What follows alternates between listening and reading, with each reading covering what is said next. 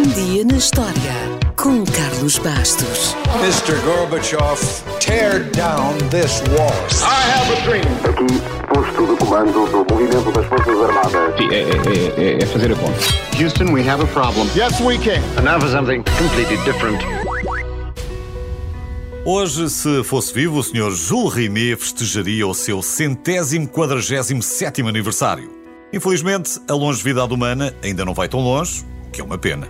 Mas se gosta de futebol, o nome deve dizer-lhe alguma coisa. Se não gosta, bem, então fica a saber que Jules Rimet foi o terceiro presidente da Federação Francesa de Futebol e foi também, curiosamente, o terceiro presidente da FIFA.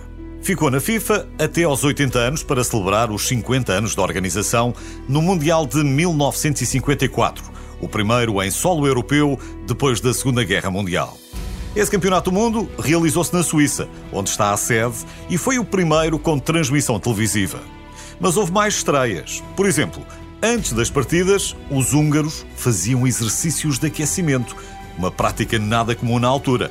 Mas não nos dispersemos. Jules Rimet começou a trabalhar com 20 seleções. Quando se reformou, a FIFA já tinha 85 filiadas e foi, acima de tudo, o grande impulsionador dos campeonatos do mundo de futebol.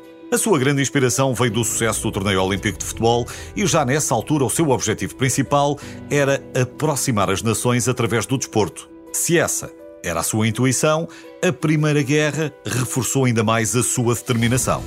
Este francês supervisionou os cinco primeiros mundiais e fez um trabalho tão bom, mas tão bom, que, para o homenagearem, deram o seu nome ao troféu depois da Segunda Guerra. A taça entregue aos campeões do mundo era em prata de lei, folheada a ouro, e o design retratava uma figura alada. Nike, ou Nike, a deusa grega da vitória, segurando uma taça. Só para o caso estar a perguntar se a taça Jules Rimet não tinha nome antes dessa altura, a resposta é: tinha sim senhor. A taça inspirada na deusa grega da vitória chamava-se Vitória. Claro que a taça Jules Rimet passou a ser a taça mais cobiçada por qualquer jogador, treinador ou seleção do mundo. E não só. Aliás, a taça já tinha sido guardada numa caixa de sapatos debaixo da cama de um vice-presidente para evitar que fosse levada pelos nazis. Dessa vez não foi roubada, mas viria a ser. Em 1966, a taça Jules Rimet estava em exibição numa exposição em Londres, a sede do Campeonato do Mundo, onde o nosso Eusébio brilhou. E de repente a taça desapareceu.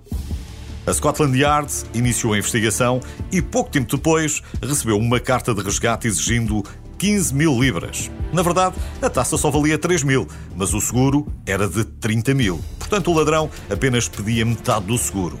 A polícia combinou entregar o resgate, mas montou uma operação secreta para prender o homem que ia receber o dinheiro.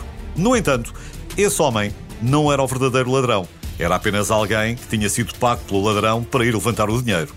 A polícia ficou novamente sem pistas e sem esperança, mas parece que o criminoso também. Quatro meses antes do início do Mundial, quando o ladrão percebeu que não ia receber nenhum resgate, embrulhou a taça num jornal e deixou-a num parque. A taça viria a ser descoberta por um homem que passeava o seu cão chamado Pickles. O senhor recebeu 6 mil libras de recompensa e o Pickles tornou-se numa espécie de estrela de televisão. Quando os brasileiros venceram o Mundial pela terceira vez, em 1970, tiveram o direito de levar a taça para casa e mantê-la. Levar, levaram. Mas a taça Jules Rimet original voltou a desaparecer em 1983 e nunca mais foi recuperada.